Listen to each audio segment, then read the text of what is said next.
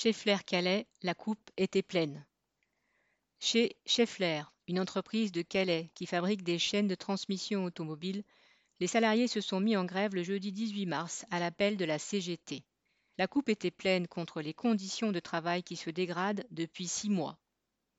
Toutes les catégories, de la production au service indirect, ont arrêté le travail et tous étaient contents de se retrouver au coude à coude. Il faudrait que les travailleurs sortent la production coûte que coûte, alors que les machines ne sont pas entretenues, qu'il n'y a pas l'outillage nécessaire.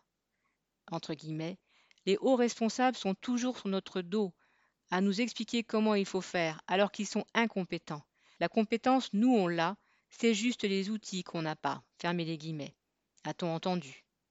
La direction force les cadres des services indirects logistiques, informatiques, etc., à aller en production faire des emballages. Comme le dit l'un d'eux, entre guillemets, c'est ça ou la porte. Le but, c'est de nous faire craquer pour qu'on s'en aille. Fermez les guillemets.